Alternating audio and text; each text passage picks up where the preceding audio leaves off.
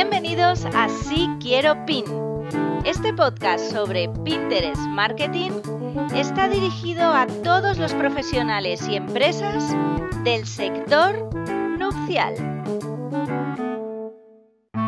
Soy África y aquí vas a aprender cómo utilizar Pinterest de forma profesional para atraer más clientes y hacer crecer tu negocio con estrategias sencillas y efectivas. Empezamos si quiero PIN. En España, los usuarios de Pinterest guardan más de 2 millones de pines cada día. ¿Cómo vas a hacer para que tu marca destaque por encima de todos ellos? Bienvenidos a este nuevo capítulo del podcast de Si Quiero Pin.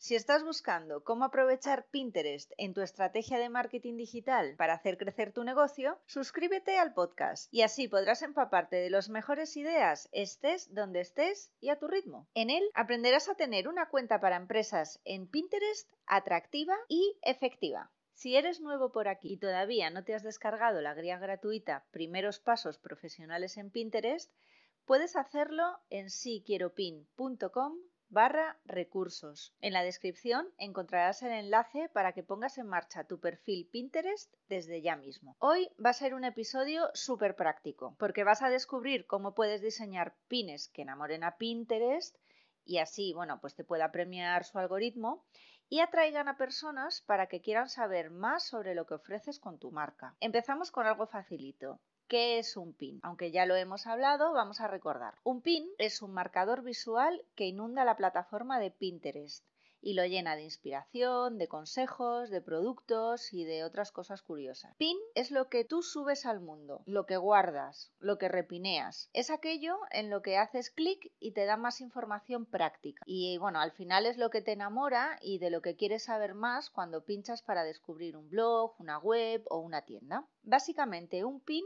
es una imagen que se complementa con una descripción y se vincula a un e-commerce, un blog, una web o una red social. ¿Para qué sirve un pin? Puedes usar pines para lanzar servicios y productos, compartir tutoriales, informar de nuevos artículos en el blog, destacar campañas que vayas a lanzar o promocionar un contenido muy concreto de tu web. Si eres una wedding planner, pues puedes colgar una infografía sobre cómo planificar una boda en 12 meses y enlazarlo con tu blog, así consigues tráfico hacia él. Si por ejemplo fueras un fotógrafo, pues puedes subir un carrusel de imágenes en blanco y negro y lo puedes enlazar con la descarga de un ebook gratuito sobre las fotografías en blanco y negro que no pueden faltar el día de tu boda. Así puedes conseguir suscriptores a tu lista y además pues puedes mostrar tu trabajo porque esas imágenes evidentemente van a ser tuyas. Fueras, por ejemplo, una finca, pues puedes hacer un vídeo con partes eh, de tus espacios y vincularlo con tu web en el que contarás cómo iluminar un espacio para que quede acogedor, por ejemplo. Para que puedas generar contenido propio para tu marca, lo ideal es que diseñes tus propios pines. Aquí no entréis en pánico porque no hace falta que seáis diseñadores. Si estás empezando o no tienes los recursos ahora mismo para poder subcontratar,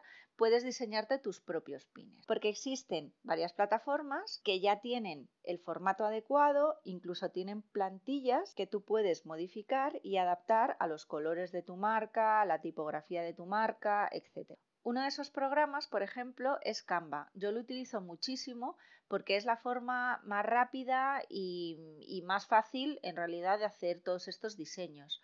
En Canva vas a encontrar, aparte de formatos específicos ya para Pinterest, muchos otros formatos para otras redes sociales, eh, formularios, catálogos, incluso para currículum. Lo fácil de esta plataforma es que tiene muchas plantillas precargadas que son totalmente customizables. Puedes cambiar los colores, puedes eh, incluir fotografías, puedes quitar fotografías o iconos, puedes incluir tu tipografía, puedes incluir diferentes cajas con tipografía. Es un diseño muy intuitivo y la verdad es que te resuelve mucho la papeleta cuando no, pues eso, no puedes eh, subcontratar el diseño a un diseñador profesional. En este tipo de plataformas hay como siempre una versión gratuita y una versión de pago. La verdad, la versión gratuita es tan amplia que te, te, va de sobra y la versión de pago no es excesivamente cara, pero sinceramente tampoco es necesaria en, este, esta primera fase para diseñar unos pines que, sean muy rompedores, muy creativos tienes que saber que hay diferentes tipos de pines. Hay tres tipos de pines que son triunfadores, por decirlo así. Los que se diseñan con imágenes, los que se diseñan con infografías y los que tienen una imagen en movimiento vídeos o carruseles. Los vídeos, además, bueno, sabéis eh, que son la gran esperanza del formato visual y están pegando muy fuerte en todo, en todo tipo de plataformas y en las estrategias de marketing de contenido se están volviendo pues imprescindibles. Así que, teniendo pensado el qué quieres contar y qué formato vas a utilizar, vamos a ver cómo hacerlo. Para estructurar un buen pin debemos tener en cuenta cinco elementos que siempre deberían de aparecer en tus pins. Lo primero, una imagen que llame la atención, bien fija o bien en movimiento, pero que llame la atención.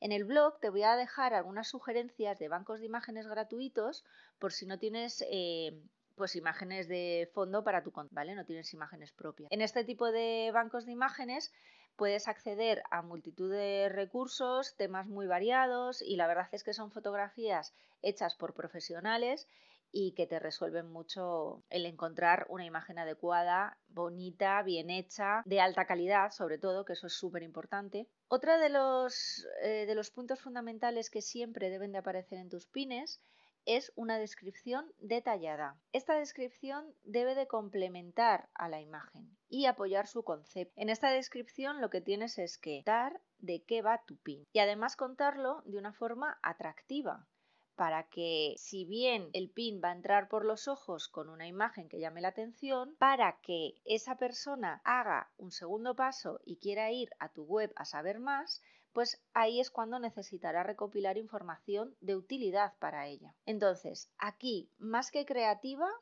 ponte práctica, ¿vale? Porque tienes un título y tienes una descripción, pero también tienes unos caracteres limitados. Hablábamos de este título. El título el objetivo es captar la atención. Tienes 100 caracteres para incluir un título que llame la atención. En el feed, en realidad, bueno, en función de la plataforma en la que lo estés viendo, pero se muestran más o menos los 30 primeros caracteres. Así que impacta con el principio de la frase. Después tienes otros 500 caracteres para explicar de qué va tu pin pero igualmente solo se mostrarán en, un móvil, por ejemplo, los primeros 50 caracteres. Si ya después pinchas y se despliega, ves el resto de la descripción. Pero para destacar en, en el feed de las personas que están viendo tu pin junto con otros pines, ahí tienes que ir al turrón y que la descripción sea súper llamativa. El cuarto punto, imprescindible en el diseño de cualquier pin, es incluir una llamada a la acción. Piensa cuál es el objetivo que quieres conseguir con este pin. La llamada a la acción eh, puede aparecer en el diseño del pin o si ves que te ensucia muchísimo eh, la imagen o el diseño, bueno, pues puedes ponerlo en la descripción. Sería un recurso que, bueno, no es lo ideal, pero también funcionaría. Al final es tener una llamada a la acción. ¿Qué quieres conseguir que tu audiencia haga? En la descripción, un truco que te doy es que incluyas palabras clave y hashtag. Esto va a mejorar eh, tu SEO y va a mostrar el pin muchas más veces llegando a más personas. Lo cierto es que eh, los hashtags no eran muy bienvenidos por parte de Pinterest hace, bueno, pues hace un tiempo, pero al final como el uso es tan generalizado se ha dado cuenta de que tenía que incorporarlo también en sus buenas prácticas de uso. Pero lo primero que va a prevalecer frente a los hashtags son las palabras. Más adelante hablaremos de dónde conseguir esas palabras clave. Pero bueno, esto ya lo tenías que hecho de caza. Pero, pero bueno, te voy a dar unos pequeños tips para que mm, sepas dónde poder encontrar esas palabras clave.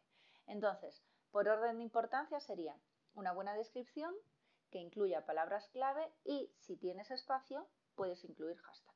Y el último punto sería incluir una URL. Por favor, Siempre, siempre incluid una URL, principalmente porque tú eres una marca en Pinterest y tu, tu pin está para generar una acción y para generar tráfico, para generar visibilidad de tu negocio online o para generar una venta.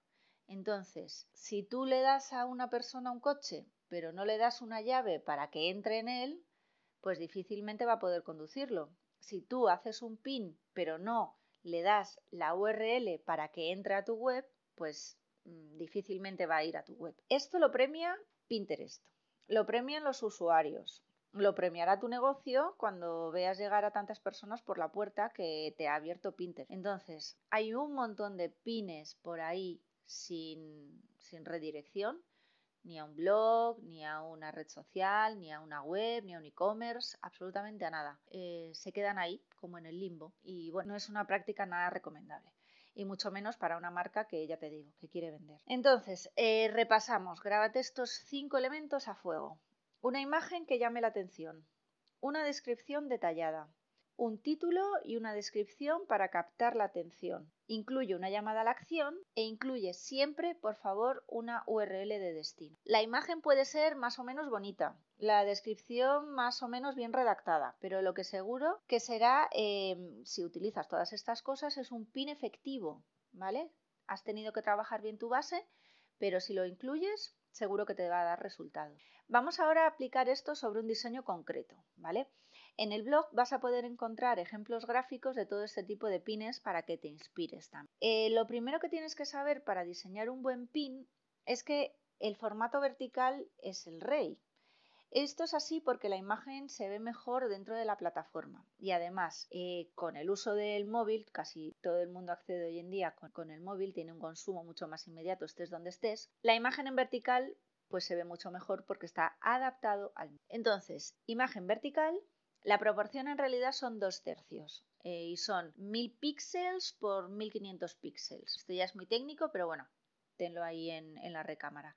He hecho un recurso también que te vas a poder descargar en el blog, en el capítulo 4, con la estructura de un pin, de todo lo que hemos hablado anteriormente. Y ahí vas a ver las proporciones. Si incluyes imágenes en, en tu artículo, por ejemplo, haz que esas imágenes también sean verticales.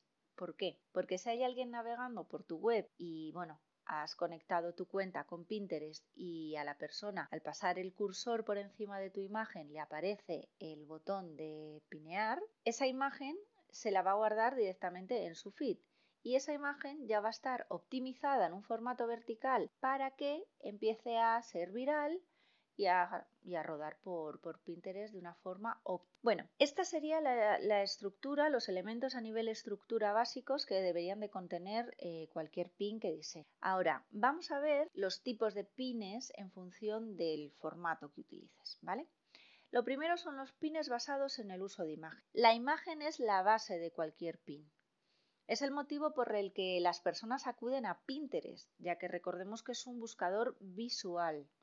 La imagen lo es todo, o sea, es la parte más importante del diseño.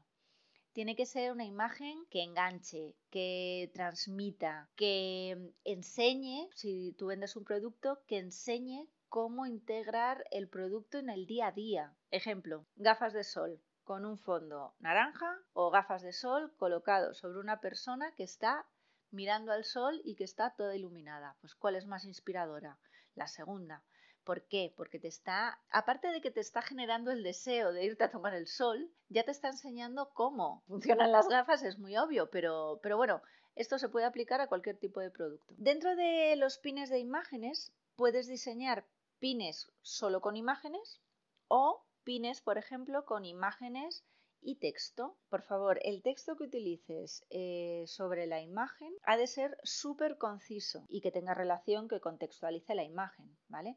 Para explayarte ya tienes la descripción. Este texto no debe de comerse la imagen porque no tiene sentido, o sea, es para apoyar, para inspirar, para ejemplificar, pero no para describir extensamente. Para eso ya tienes la descripción. Y bueno, eh, también el texto que sea proporcionado en relación con que va a pisar, porque al final lo pones encima de la imagen.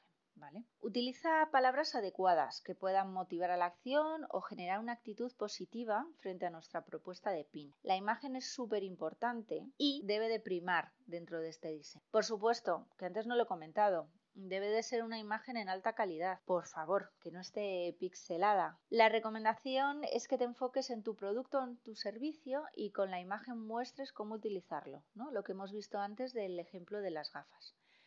Una imagen demasiado abstracta puede tener muchísimo sentido para ti, porque dices, bueno, sí, lo estoy viendo, estoy viendo claramente lo que a mí me evoca esa imagen, pero igual para otra persona pues no evoca lo mismo, no la entiende en absoluto, no ve la relación con tu marca. Entonces no te la juegues porque es un impacto perdido. Una de las fórmulas que más triunfan entre los usuarios y sobre la que más clics se hace es utilizar eh, el pin completo de imagen aproximadamente en el medio ese pequeño titular y en la parte inferior call to action. ¿Por qué? Porque las personas leen esa imagen de arriba a abajo. Entonces, entran por tu imagen, la enganchas, refuerzas con ese texto y pides una acción. También puedes incluir en esta parte inferior eh, pues la web de tu tienda, el blog, etcétera, o tu logotipo. Si lo tuvieras, está bien recomendable que lo utilices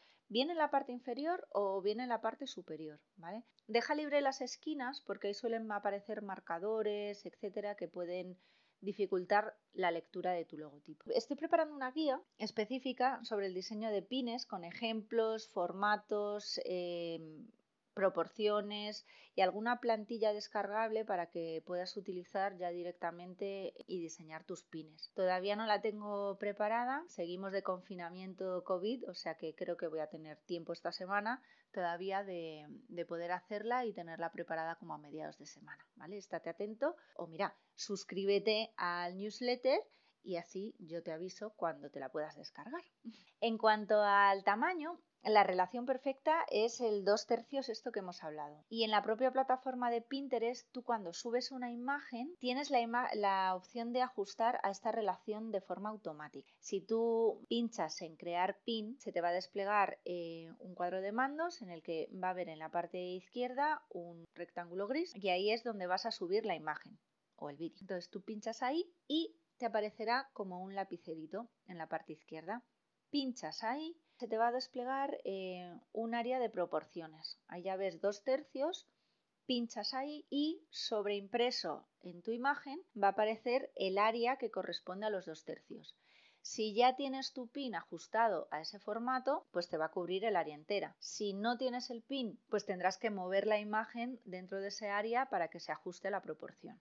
Es muy sencillito. Bueno, ojo que dependiendo de cuál sea tu negocio o tu objetivo, puede funcionar mejor solo tener imagen, solo texto sobre un fondo o la combinación que te he indicado antes de texto más imagen. Todo depende de la imagen de marca, de tu objetivo con el pin, etc. Si eres un fotógrafo y lo que quieres enseñar es imagen 100%, pues no tiene mucho sentido que lo llenes después con textos, etc. O sea, lo que vas a querer mostrar es tu trabajo y lucirte con él. En este tipo de pines de imagen estática puedes utilizar una sola imagen o la combinación de varias imágenes dentro del mismo pin. Normalmente las imágenes se pondrán una encima de la otra para que vaya respetando ese formato vertical. También lo puedes hacer en formato carrusel, que es subir de 2 a 5 imágenes y entonces las imágenes son independientes entre sí y van pasando de forma automática. Esto salta cuando alguien lo abre en un feed, le aparece tu pin en un feed inicio, lo que va haciendo es, como un vídeo, va pasando las imágenes bajo el mismo título y la misma descripción. Por ejemplo, mm, si vendes vestidos de novia, puedes mostrar en un mismo pin pues a una novia con el vestido puesto, otra imagen de un velo, y una tercera imagen de un abanico que complemente el look. Así estás mostrando diferentes tipos de productos, el producto principal y los productos accesorios, pero dentro del mismo, del mismo entorno, del mismo pin y bajo la misma descripción. Ahí estás haciendo tres ventas de producto. En cuanto al contenido del titular, te puede funcionar bastante bien este tipo de diferentes eh, frases que son como frases gancho.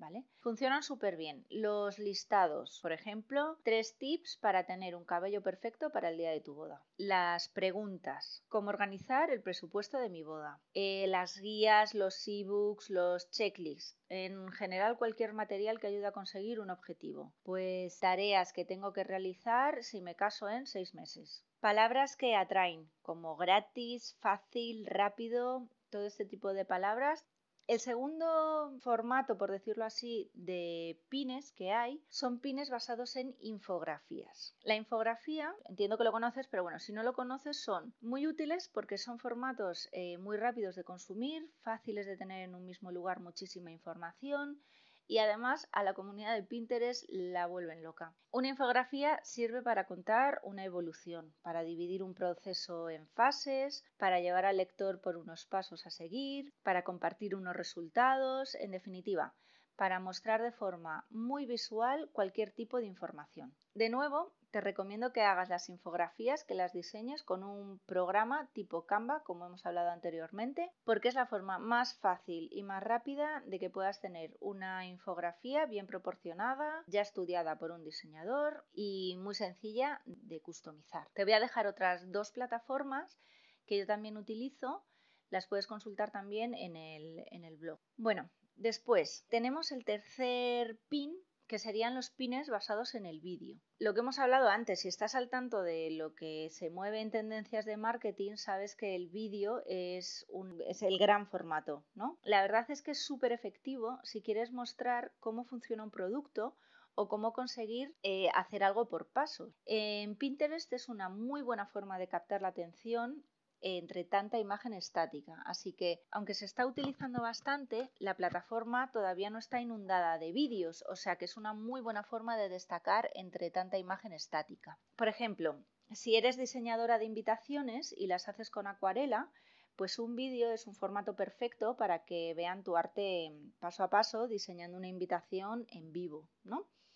O, por ejemplo, si eres un catering, pues puedes hacer un vídeo de recetas, que es una de las cosas que más se buscan en Pinterest. Y bueno, pues vas mostrando los pasos que se tiene que seguir para conseguir esa receta y además pueden probar hacerla a los usuarios directamente en sus casas, te pueden dejar un comentario em, y conseguir así un pin verificado y además pues los usuarios van a ver el tipo de cocina que haces. Evidentemente, pues bueno, lo ideal es que hagas una receta sencilla para que nadie se frustre, pero lo suficientemente pintona como para tener ganas de seguirte y ver más, más cosas de tu trabajo. Para que un vídeo triunfe en Pinterest, Solo tienes que recordar lo que hemos venido diciendo anteriormente. El formato debe de ser vertical. Nada de formatos horizontales, por favor, porque simplemente no funcionan en Pinterest a menos que utilices una fórmula que he sacado ahora Pinterest de video promoción, que hablaremos de él en otro, en otro episodio. Puedes subir un vídeo de la misma forma que subes un pin de imagen. Otro punto que puede marcar la diferencia entre el éxito y el fracaso de un vídeo en Pinterest es el audio. No le des protagonismo al audio piensa como un consumidor. Puede que no tenga su audio activado cuando esté consumiendo tu pin y entonces se perderá tu mensaje bien completo o parte de tu mensaje. Me da igual, en cualquier caso se va a perder el mensaje. Si tu vídeo lo necesita, apóyate en subtítulo, en textos superpuestos o en la propia descripción, pero nunca dejes todo en favor del audio. Bueno, ahora que ya hemos eh, revisado la parte del diseño de los pines, vamos a ver la otra gran parte importante de un buen pin, que es la descripción. Como vimos antes, la descripción es la parte que acompaña a la imagen, a la infografía o al vídeo. Dependiendo del, del dispositivo en el que el usuario esté viendo Pinterest, se le va a mostrar más o menos información. En un móvil, por ejemplo, en el feed inicio, cada pin se muestra con la imagen y solo una pequeña parte del título. Si conseguimos que alguien pinche nuestro pin, se le va a desplegar el resto de información que lo acompaña y es ahí donde tu descripción tiene que brillar, porque el siguiente paso que queremos de esa persona es que sienta tal curiosidad que pinche una vez más para llevarlo a tu web. Para que consideremos una descripción ganadora debería de ser breve. Recuerda que hay unos caracteres limitados y además no se muestran todas de inicio, sino que cuando lo despliegas ya se va a mostrar. Entonces es un doble esfuerzo que le estás pidiendo a los visitantes. Mejor pónselo fácil y engancha eh, en un primer golpe de vista. ¿Vale? Tiene que ser explicativo, no escribas por escribir, por rellenar campos, no estás obligado a ocupar todo el espacio. A veces menos es más y en este caso menos contenido puede ser más atractivo incluso. Eso sí, eh, no, no divagues, explica de qué va tu pin y qué van a encontrar si lo siguen. Utiliza palabras clave. Las palabras claves que acompañan a tu marca es una cosa que ya deberías de haber trabajado previamente. Pero bueno, recuerda que Pinterest es un buscador y la gente escribe palabras para buscar lo que quiere ver, ¿vale? Tener bien trabajada esta parte es tener bien trabajado el SEO que hará que tu tráfico se dispare. Tampoco abuses. Haz que todo tengas. Recuerda que dentro de Pinterest se puede acceder fácilmente a las, a las palabras clave que están buscando ahora mismo tu buyer persona de dos maneras. Por ejemplo, si pones en tu buscador la palabra boda, Las palabras más utilizadas en Pinterest son boda de ensueño, boda rústica, bodas sencillas, bodas temáticas mexicanas, boda civil, boda en la playa, boda original. Y debajo, además, van a venir marcas o, o usuarios que incluyen también la palabra boda en su descripción. Además, ya no solo en, lo que se despliega desde el propio buscador, sino que debajo también van a aparecer palabras o conceptos asociados por orden de éxito, por decirlo así. Entonces, si yo pongo la palabra boda, me aparece invitaciones de, cosas de, centros de mesa para, recuerdos de, bodas de ensueño, rústicas, sencillas, feliz aniversario de boda, peinado para boda, ¿vale? Eso ya te está dando muchas pistas de lo que se está buscando en ese momento por parte de los usuarios de la plataforma. Otra fuente fantástica de información para encontrar la palabra clave es eh, la parte de Analytics. Por eso es un buen motivo para que tengas una cuenta de empresa en Pinterest, porque si no, no vas a poder acceder a esta parte. Otro punto son los hashtags. Bueno, eh, te he dicho que antes los hashtags no eran una cosa como muy popular en Pinterest, pero ahora mismo sí que Pinterest los acepta. No tiene problema en que los pongas en tu descripción, pero digamos que el algoritmo de Pinterest es lo último que premia, ¿vale? Todo suma para mejorar tu SEO, pero esto no es el punto número. Nuevamente, utilízalos con cabeza, no abuses de ellos, no los coloques encima de la imagen porque no te van a aportar nada. Si lo utilizas, que sea siempre en la descripción. De todos modos, lo más relevante para Pinterest es el buen contenido, las palabras clave y por último los hashtags. Utilízalos pero con sentido. Incluye también una llamada a la acción o call to action. Tu objetivo al tener un perfil profesional en Pinterest es promocionar tu contenido. Por eso, además de inundar la red con pines preciosos, que no dudo que vas a hacer una vez termines este capítulo, Pinterest valora muchísimo lo que es el contenido relevante para su comunidad, ¿vale? Ya que estás dando un buen contenido de forma gratuita, es justo que tú consigas o pidas algo a cambio. ¿Qué puedes pedir? Pues puedes pedir que se suscriban a tu lista de contacto, que se suscriban a un podcast, que se bajen una guía, que al final es conseguir más registros para tu lista, que compren eh, antes de un tiempo X, que conozcan una oferta que estás lanzando. Los objetivos eh, no los vamos a trabajar ahora mismo, pero lo fundamental es que sean claros, concisos y sencillos de realizar. No confundas a tu público pidiendo varios objetivos, aunque tengas la gran tentación de, bueno, ya y de paso le pido que. No, mejor que sean sencillos, claros. Por último, un truco que creo que es fundamental para, para la parte de la descripción y que te va a ayudar muchísimo al algoritmo con el algoritmo de Pinterest. Escribe como una persona normal. Sencillo, ¿verdad? Sencillo, pero a veces nos obcecamos con meter como a calzador todas las palabras clave que tenemos o hashtag y acaba siendo eso pues como si hablásemos con R2 de 2. No tiene sentido. Y además Pinterest lo detecta, los buscadores en general lo detectan. Lo que tienes que generar son contenidos y descripciones que fluyan, que sean entendibles y que además sean lo más parecido posible a cómo tus consumidores van a buscar ellos mismos. ¿Vale? Es algo súper básico, lo sé, pero bueno, es muy efectivo que escribas como una persona normal. Y hasta aquí, pues el episodio de hoy. Espero que te haya resultado útil todas estas recomendaciones y podrás encontrar en el artículo del blog todo el detalle del capítulo, además de los recursos adicionales que te he ido comentando. Entra en siquieropin.com barra blog. Antes de que te vayas, estaré encantada de escuchar tu opinión sobre este podcast. Es el cuarto capítulo, lo estoy recién lanzando y me encantaría conocer tu opinión. Si quieres hablar también de algún tema más concreto, eh, si quieres hacerme cualquier sugerencia, cuéntame lo que quieras en africa siquieropin.com. Y para terminar, si te tuviera que pedir que hicieras una cosa por mí, me sentiría súper honrada si quieres unirte a, esta gran comunidad, suscribirte a cualquiera de las plataformas en las que se puede escuchar este podcast. Cada vez va a estar en más plataformas, pero las principales serían Anchor, Spotify, iTunes, iBox y Google, ¿vale? Así tienes un poco para Apple, un poco para Android o bueno, Spotify, que la parte gratuita también lo puedes escuchar, o Anchor FM o iVoox. De verdad, te lo agradecería muchísimo. Comparte todo este contenido si quieres también entre tus colegas del sector de bodas para que hagamos de esto, pues bueno, una gran comunidad y pueda ayudar al mayor número de personas posibles. A ver si, si podemos remontar esta crisis en la que este bichito nos tiene metidos. Pero bueno, seguro que saldremos. Se están moviendo muchas cosas buenas alrededor del mundo del sector boda y yo creo que en unos meses ya podremos empezar a ver la luz, retomar la normalidad de celebrar. Celebraremos yo creo que de otra forma, pero, pero bueno, a fin de cuentas celebrar, ¿no? Que es, que es lo importante. Te espero en el próximo episodio y nos oímos. Muchísimas gracias.